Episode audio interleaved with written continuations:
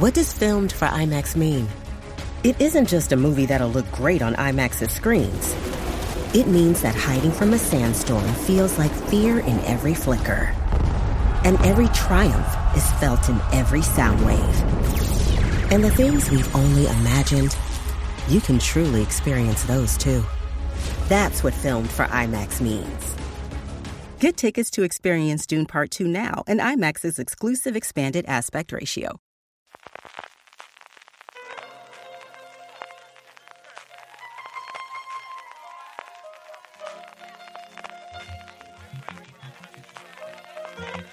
Estás escuchando Fuera de Series con CJ Navas. Bienvenidos a Streaming, el programa diario de Fuera de Series en el servidor CJ Navas te trae las principales noticias, trailers, estrenos y muchas cosas más del mundo de la televisión. Edición del viernes 10 de noviembre de 2023 se acabó. Se acabó la huelga de intérpretes y no la de guionistas, como dije por dos ocasiones ayer en el programa. Ay Dios, hay días en los que uno desde luego no está para nada. Se acabó la huelga de intérpretes y vamos a analizar y comentar todo lo que sabemos a día de hoy, a falta de que conozcamos el acuerdo definitivo la madrugada del viernes al sábado aquí en España. Lo primero son los comunicados oficiales de las dos partes. Por un lado, el Saga Aftra, que tiene una página web muy pero que muy apañada y además toda traducida al español. Así que lo que os voy a leer es directamente la traducción oficial que hacen en su propia página web. Estimados miembros del Saga Aftra, estamos encantados y orgullosos de informarles que hoy su comité de negociación de televisión y teatro votó por unanimidad para aprobar un acuerdo tentativo con la AMPTP. A partir de las 12 y un minutos de la mañana del 9 de noviembre, nuestra huelga queda oficialmente suspendida y todos los lugares de piquetes están cerrados. Nos pondremos en contacto en los próximos días con información sobre reuniones de celebración. Van a haber unas fiestas que para qué en todo el país. En un contrato valorado en más de mil millones de dólares, me ha encantado que sepan traducir el billions americano a los mil millones en español, hemos logrado un acuerdo de alcance extraordinario que incluye aumentos de compensación mínima superiores al patrón, luego os comentaré qué quiere decir esto, pero fundamentalmente es superiores a las subidas salariales que consiguieron los directores y los guionistas, disposiciones sin precedentes para el consentimiento y la compensación que protegerán a los miembros de la amenaza de la inteligencia artificial, y, por primera vez, establece un bono de participación en streaming. Nuestros límites de pensión y salud se han aumentado sustancialmente, lo que aportará un valor muy necesario a nuestros planes. Además, el acuerdo incluye numerosas mejoras para múltiples categorías, incluidos aumentos de compensación enormes para los artistas, intérpretes o ejecutantes y disposiciones contractuales críticas que protegen a comunidades diversas hemos llegado a un contrato que permitirá a los miembros del SAGAFTRA de todas las categorías construir carreras sostenibles. Muchos miles de artistas, ahora y en el futuro, se beneficiarán de este trabajo. No se proporcionarán todos los detalles del acuerdo hasta que la Junta Nacional del SAGAFTRA revise el acuerdo tentativo. Como os decía antes, eso se hará el viernes en Estados Unidos, nuestra madrugada del viernes al sábado, aunque tiene pinta de que será un mero trámite, como también debería serlo, aunque a estas alturas yo ya me creo cualquier cosa, la ratificación posterior por los más de 165.000 miembros que forman el sindicato. También agradecemos a nuestros hermanos sindicalistas, los trabajadores que impulsan esta industria, por los sacrificios que han hecho al apoyar nuestra huelga y la del Writers Guild of America, el sindicato de guionistas. Nos mantenemos unidos en solidaridad y estaremos ahí para cuando usted nos necesite, que va a ser dentro de nada, porque hay al menos dos negociaciones, las de los conductores, los Teamsters en Estados Unidos, y la del IATSE, el sindicato de todas las personas que trabajan en los departamentos técnicos que se tienen que negociar a principios del 2024. Gracias a todos por su dedicación, su compromiso y su solidaridad a lo largo de esta huelga. Es gracias a usted, en mayúsculas, que estas mejoras fueron posibles. En solidaridad y gratitud, su comité negociador. ¿Y qué ha dicho la AMPTP en su página web que en los años 90 ya era antigua? De verdad que si no la veis, no la creéis. Entrar al menos por curiosidad a amptp.org. Es impresionante que sigan teniendo esta página web, de verdad. Los Ángeles, California, el acuerdo provisional de hoy representa un nuevo paradigma. Le otorga al SAGAFTRA las mayores ganancias contrato por contrato, es decir, incremento de un contrato trianual a otro contrato trianual en la historia del sindicato, el mayor aumento de salarios mínimos en los últimos 40 años. un nuevo residual para programas de streaming, amplias protecciones de consentimiento y compensación en el uso de inteligencia artificial y aumentos considerables de contratos en artículos de todos los ámbitos. La AMPTP se complace en haber llegado a un acuerdo provisional y espera que la industria reanude el trabajo de contar grandes historias. Esta evidentemente es la noticia principal y a partir de aquí se abren dos derivadas. Por un lado, qué contiene exactamente el contrato y la segunda, ahora qué ocurre, ahora cómo se reanuda toda la actividad en Hollywood. Sobre la primera, la letra pequeña, igual que ocurrió con los guionistas, la conoceremos, como os decía antes, cuando lo comuniquen a la dirección. Eso se va a producir este viernes. Pero antes de eso, Matt Belloni ha tenido una entrevista tremendísimamente interesante. De verdad que la recomiendo encarecidamente en su podcast The Town, que también os recomiendo encarecidamente. Lo hace tres veces a la semana, nunca dura más de media hora y es tremendamente interesante. Con Duncan Captree Island, que era el negociador principal del sindicato, la persona que estuvo en todas las reuniones junto con su presidenta Fran Dreschen. Y de la entrevista, que está francamente bien, porque además Matt Belloni es una persona que es muy incisiva, que es cierto que tiene un tono muy jocoso, conoce a todo el mundo en Hollywood, pero no deja de hacer las preguntas importantes y las preguntas complicadas. A veces incluso yo creo que se pasa porque interrumpe muchísimo a los entrevistados y aquí hay varios momentos en las que está callado casi dos o tres minutos, que de verdad que es algo insólito y sobre todo Captree Island, que a mí era una persona que ya me caía bien, después de esta entrevista todavía más. No quiero ni imaginarme las pocas horas de sueño y las presiones que ha recibido esta persona durante las dos últimas semanas y verlo claro, lo conciso, lo abiertamente que habla de cosas reservándose lo que no puede comentar a día de hoy, lo articulado que es hablando, de verdad que me ha encantado. Me parece un tío interesantísimo. ¿Qué es lo que cuenta entonces el principal negociador del sindicato en la entrevista? Pues por un lado, que el último resquicio necesario para la firma, el último acuerdo que se cerró, fue en una cosa que yo no he oído hasta ahora, que es los intérpretes sintéticos, algo que él llama los fakes sintéticos, que son personajes ficticios generados por inteligencia artificial a partir de actores reales. No es utilizar lo que conocíamos nosotros de algo que ya hemos escaneado al actor y utilizar exactamente al actor,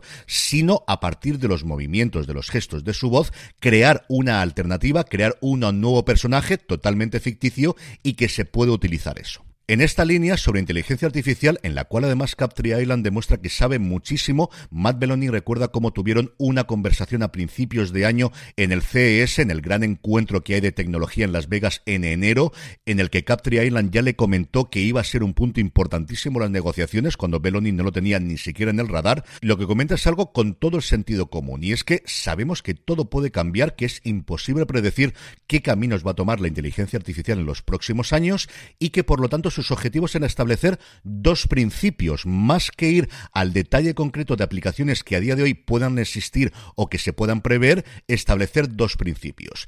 Que siempre se requiera un consentimiento informado cuando se utilice la imagen, la voz, la interpretación o la semejanza de los miembros del SAGAFTRA y luego que siempre vaya acompañada de una compensación justa. Que esos son dos principios básicos y luego ya reglamentaremos una aplicación concreta en función de cómo se desarrolle la tecnología. Cuanto a los dineros, lo que comenta es que el bonus de streaming se va a calcular de forma similar a la de los guionistas, cosa que todos entendíamos que iba a ser así, pero se va a repartir de forma diferente en un sistema híbrido.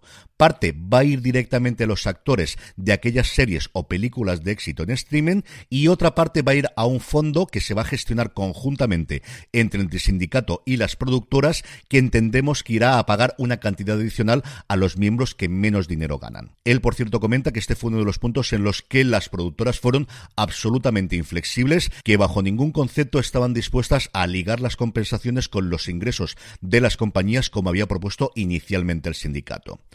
Sobre el dinero concreto, sobre las cifras concretas, dice que todavía no puede comentarlo hasta que lo trasladen a la directiva. Y esto mismo, que no puede comentarlo hasta que no lo traslade la directiva del sindicato, es la respuesta que le da Matt Belloni cuando éste le interroga acerca de cuál es el porcentaje de subida salarial que han conseguido. Sí que le asegura, igual que dice la nota de prensa oficial, que es mayor que el patrón, es decir, superior al 5% que consiguieron para el primer año tanto los directores como posteriormente los guionistas. Últimos rumores apuntaban a que el sindicato había bajado nuevamente para ese primer año, luego había subidas en el segundo y el tercer año, pero para ese primer año del 11% que habían planteado inicialmente a un 9%, que las productoras ofrecían el 7%, así que entre un 7 y un 9, pues podéis entender fácilmente por dónde van los tiros. Y con esta parte comentada hay que hablar de ¿y ahora qué ocurre en Hollywood? Lo primero y principal es volver a poner en marcha especialmente las películas para poder salvar la campaña de verano del año que viene. Hay determinadas películas a las que le faltan semanas, incluso días, solamente de rodaje. En paralelo, todas las actrices y todos los actores de Hollywood van a empezar a salir en todos los medios de comunicación. Vamos a tener entrevistas, perfiles, intervenciones en podcast, en late nights, pero vamos, como si no costase de aquí mientras dure la carrera de los Oscars. Y en series, ¿qué es lo que vamos a tener? Pues por un lado, la vuelta al circuito de entrevistas. El otro día, precisamente en la presentación de resultados de Warner Bros. Discovery, no recuerdo si fue directamente David Zaslav o alguna de las personas que le acompañaban, todos ellos altos ejecutivos de Warner, que habían retrasado el estreno de la cuarta temporada de True Detective porque tenía a Jodie Foster y no van a estrenar eso si no podían tener a Jodie Foster para promocionar la serie. Vamos a tener un aluvión que a mí me viene muy bien porque al final hay que completar el programa todos los días. Por un lado, de nuevos proyectos que ya tienen que estar prácticamente confirmados, pero que hasta ahora no se podían hacer públicos y también de fechas de estreno. Y lo que nos falta es ver cuándo comienza la temporada, especialmente de las televisiones en abierto y las televisiones de cable en Estados Unidos y qué ocurre con las nuevas series que se habían encargado para esta temporada 2023-2024. Y aquí en general lo que parece que va a ocurrir es que con muy poquitas excepciones casi todas se van a posponer para principios de septiembre, para principios de la temporada 2024-25. Ya sabíamos que eso iba a ocurrir con High Potential, la adaptación que ABC había encargado de la serie original francesa Alta Capacidad Intelectual, protagonizada por Caitlin Olson. Tanto San Denis Medical como Dr. Wolf, la vuelta de Zachary Quinto a NBC, parece que también se van a retrasar a septiembre del año que viene. Y exactamente lo mismo parece que ocurrirá en Fox con las dos series que habían encargado, que es Rescue, High Surf y Doc, la adaptación de la serie original italiana que aquí podemos ver en AXN. Y por parte de CBS, dos y dos. Matlock, la reinvención, el revival de la serie mítica de abogados con Kathy Bates y Popas House, la nueva comedia coprotagonizada por Damon Wayans y su hijo Damon Wayans Jr. se irían al año que viene, pero se mantendrían para media temporada con un posible estreno, yo no creo que antes de febrero, salvo que rueden ahora en noviembre y diciembre, que no parece que sea así, tanto Tracker con Justin Harley como lo que yo más ganas tengo de ver de todas las televisiones en abierto, que es evidentemente el spin-off de The Good Wife, Elsbeth, con Carrie Preston. En resumen, que se ha acabado la huelga de intérpretes, que tendremos mucho que analizar a principios de la semana que viene sobre la letra pequeña del acuerdo al que finalmente se ha llegado y que veremos por un lado cómo se vuelve a poner en funcionamiento toda la maquinaria de Hollywood y qué efectos tiene esto a corto, medio y largo plazo para la industria audiovisual norteamericana. Y con esto, como diría el clásico, yo creo que ya estaría. Porque además, entre que Hollywood estaba todo el mundo pendiente de si se llegaba o no el acuerdo y que ayer era festivo en Madrid, la verdad es que tenemos muy poquitas noticias, pero hay varias cosas que os quiero comentar en el apartado de industria.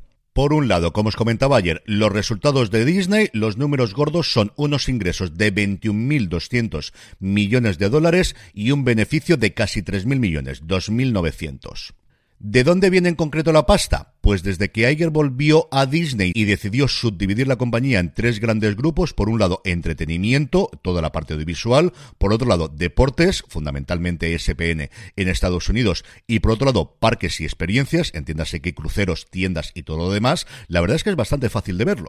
Los ingresos vienen sobre todo de entretenimiento, 9.500 millones. Eso sí, beneficio poquito, sobre todo lastrado por la parte de streaming, solo 236 millones. Y esto es así porque, y esto es así porque en streaming han palmado 383 millones en el último trimestre. Eso sí, mucho mejor que hace un año en el que este mismo trimestre perdieron 1.400 millones. En materia de streaming, Disney Plus ha aumentado en 7 millones sus abonados, llega a 112,6 millones y supera los 150 millones a nivel global cuando le sumamos los 37,6 millones que tiene en la India en su oferta Disney Plus Hotstar. Eso sí, en la India han perdido 12 millones y medio de suscriptores después de perder los derechos de cricket.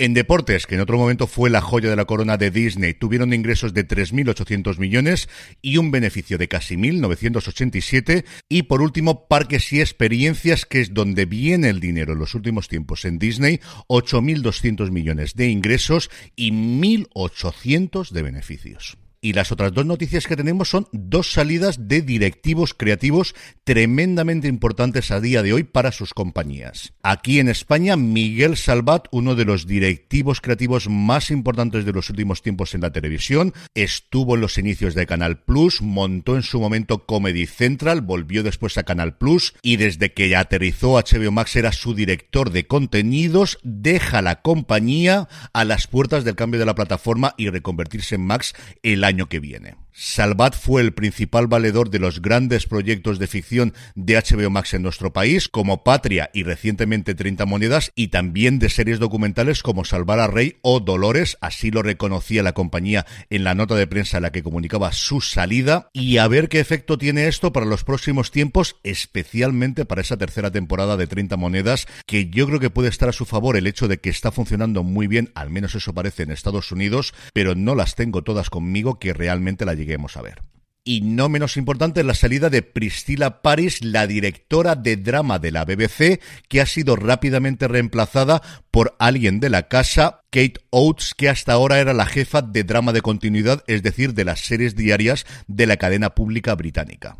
Paris se había incorporado a la BBC en 2019, venía de Worst Production, la productora detrás de Line of Duty o de Bodyguard, y es significativo desde luego que apenas cuatro años después de aterrizar deje su cargo por motivos que desde luego no se han explicado. Eso sí, el reemplazo ha sido inmediato. Se anunciaba por la mañana que salía de la compañía y por la tarde ya teníamos su reemplazo. Yendo ya al apartado de vídeos y trailers, que como siempre os digo, si os suscribís a nuestra newsletter, newsletter.fueradeseries.com, absolutamente gratuita, además de poder leer todas las noticias tranquilamente que aquí comento y algunas más, tendréis todos estos vídeos a golpe de un clic o a golpe de un dedo. El principal del día, evidentemente, es Maestros del Aire, Masters of the Air, la serie que cerraría la trilogía de Spielberg y de Hanks que abrieron inicialmente con Hermanos de Sangre, Band Brothers, luego con The Pacific, las dos en HBO y ahora también en Netflix, y que ahora trasladan la acción de la Segunda Guerra Mundial al teatro aéreo en el canal. Un reparto de gente relativamente desconocida, como suele ser habitual en todas las producciones previas,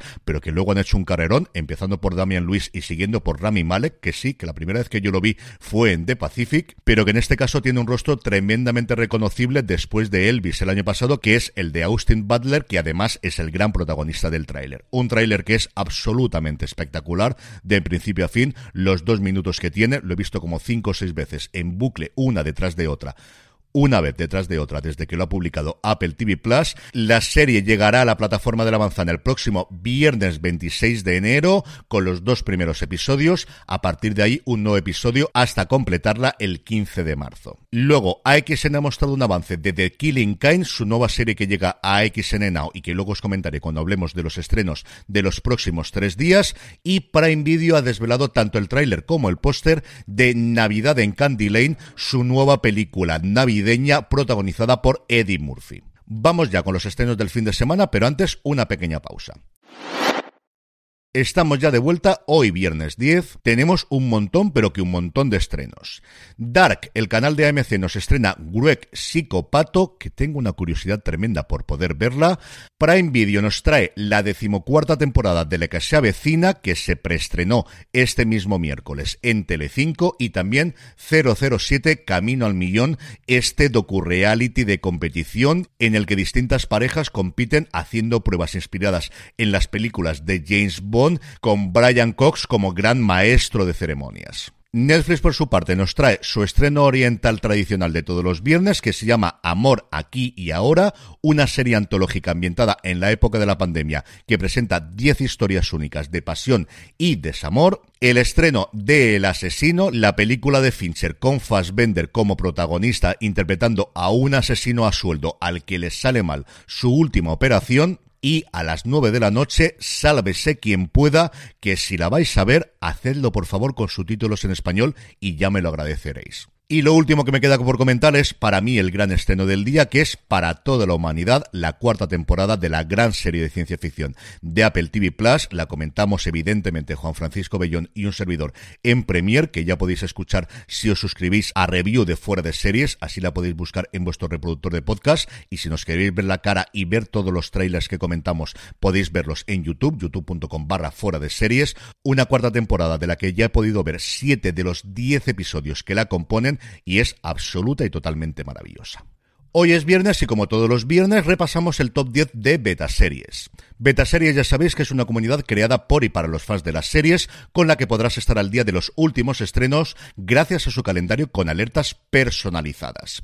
También podrás sincronizarla con otras plataformas para sacarle el máximo partido y muchas, muchas cosas más y como siempre lo mejor de todo es que es completamente gratuita. Regístrate ya en betaseries.com y disfruta de las ventajas de formar parte de la comunidad en la página web y en la app. En el top 10 de esta semana no tenemos prácticamente novedades y arriba la cosa sigue muy pero que muy tranquila. En el 10 se coloca The Bear, que lleva desde su estreno en el top 10, veremos si desaparece la semana que viene. Y en el 9 debuta Bienvenidos a Wrexham, que ya está disponible, ya se ha estrenado su segunda temporada en Disney Plus. Sube al 8 La caída de la casa User, la última serie de Mike Flanagan para Netflix. En el 7 sube también Blue Lights, que ya podemos ver sus 6 episodios en Movistar Plus. Y se mantiene en el puesto número 6 The Morning Show, que acaba de concluir en Apple TV Plus. En el 5, cayendo con respecto a la semana pasada, Cadáveres, el último gran éxito de Netflix, sube al puesto número 4 La Mesías, a la que solo le falta un episodio en Movistar Plus. En el 3, también nueva subida, Upload, su tercera temporada ya disponible en Prime Video. Y arriba, todo igual que la semana pasada. En el puesto número 2, Genube, el spin-off de The Voice en Prime Video. Y en el 1, a falta de su último episodio cuando se elaboró el listado, pero ya disponible en la plataforma de Mickey Mouse, Lo y terminamos como siempre con la buena noticia del día que hoy hace referencia a Filmin que va a ofrecer a partir del próximo día 15 de noviembre a sus suscriptores el acceso a una colección de casi 30 cortos candidatos a los próximos premios Goya. Esto ha sido posible gracias al acuerdo de colaboración con Alcine, el Festival de Cortometrajes de Alcalá de Henares, y el acuerdo con distribuidoras como Marvin Wayne o Malvalanda, además de las escuelas de cine SCAC o ECAM, que producen muchos de los cortos que son, como os digo, candidatos todavía no nominados. Estamos en la fase previa, que es ser candidatos a los Goya, porque las nominaciones las conoceremos el 30 de noviembre. Ahí podremos ver, por ejemplo, La herida luminosa de Kristen Avilés, que ha sido nominado este año a los premios de cine europeo. Soy vertical, pero me gustaría ser horizontal, me encanta el título, de María Antón Cabot, que imagina el imposible encuentro en venidor ni más ni menos entre Silvia Plath y Belén Esteban. Maruja de Berta García Lac, que está producido por Isabel Coiset con música de Silvia Pérez Cruz. Tormenta de verano de Laura García Alonso, con la participación en los papeles principales de Lola Dueñas y Alex Moner o París 70 de Nani Feixas, protagonizado por Luisa Gabasa y Alain Hernández y que también ha sido nominado a los premios Forqué. Una muy buena iniciativa desde luego de Filming de poner al alcance del gran público este tipo de producciones que más allá de los festivales, que son múltiples y numerosos, pero que al final tienen un alcance plenamente local, permiten ver todo este producto y todo este talento emergente en forma de cortos en nuestro país. Y con esto, e invitándoos como siempre que os paséis por fuera de series.com y por nuestra tienda, la tienda fuera de series, fuera de series.com barra tienda, que seguro que tenemos algo que os gusta. Me despido en streaming hasta la semana que viene. Tenemos más contenido durante el fin de semana, evidentemente. Volveremos el domingo, don Carlos Jorge y un servidor, a nuestro fuera de series clásico. El lunes estoy aquí de vuelta para analizar todo el contenido del acuerdo alcanzado entre productoras y sindicatos y todo lo que se mueva durante el viernes en cuanto a fechas de estreno y nuevas producciones que tiene pinta de que va a ser mucho, muchísimo. Así que que tengáis un muy buen fin de semana. Gracias como siempre por escucharme y recordad, tened muchísimo cuidado y fuera.